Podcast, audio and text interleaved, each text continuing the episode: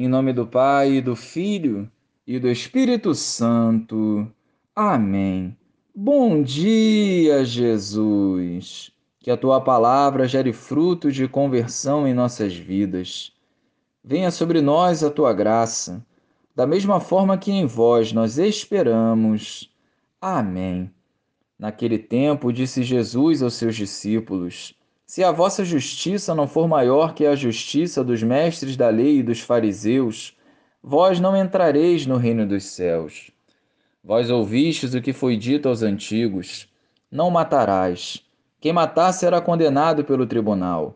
Eu, porém, vos digo: todo aquele que se encoleriza com seu irmão será réu em juízo. Quem disser ao seu irmão patife será condenado pelo tribunal. Quem chamar o irmão de tolo será condenado ao fogo do inferno. Portanto, quando tu estiveres levando a tua oferta para o altar, e ali te lembrares que teu irmão tem alguma coisa contra ti, deixa a tua oferta ali, diante do altar, e vai primeiro reconciliar-te com teu irmão. Só então vai apresentar a tua oferta. Procura reconciliar-te com teu adversário enquanto caminha contigo para o tribunal. Senão o adversário te entregará ao juiz. O juiz te entregará ao oficial de justiça, e tu serás jogado na prisão. Em verdade, eu te digo: dali não sairás, enquanto não pagares o último centavo.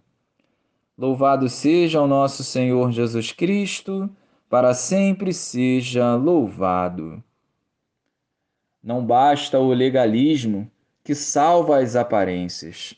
É preciso viver a palavra e os ensinamentos de Jesus. Tudo se faz novo em Sua presença e não podemos mais adiar a conversão dos nossos corações.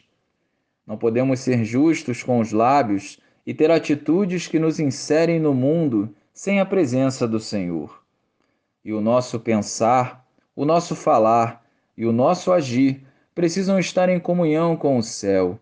Do contrário, estaremos condenando nossas almas ao fogo eterno.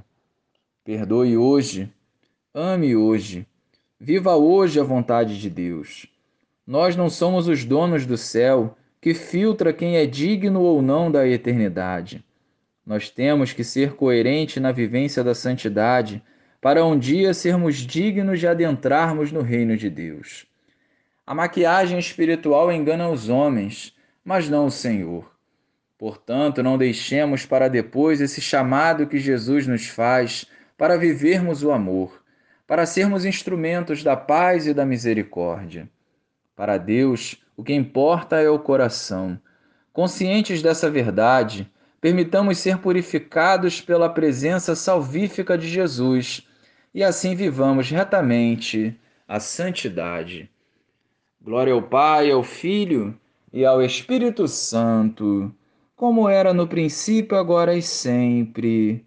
Amém.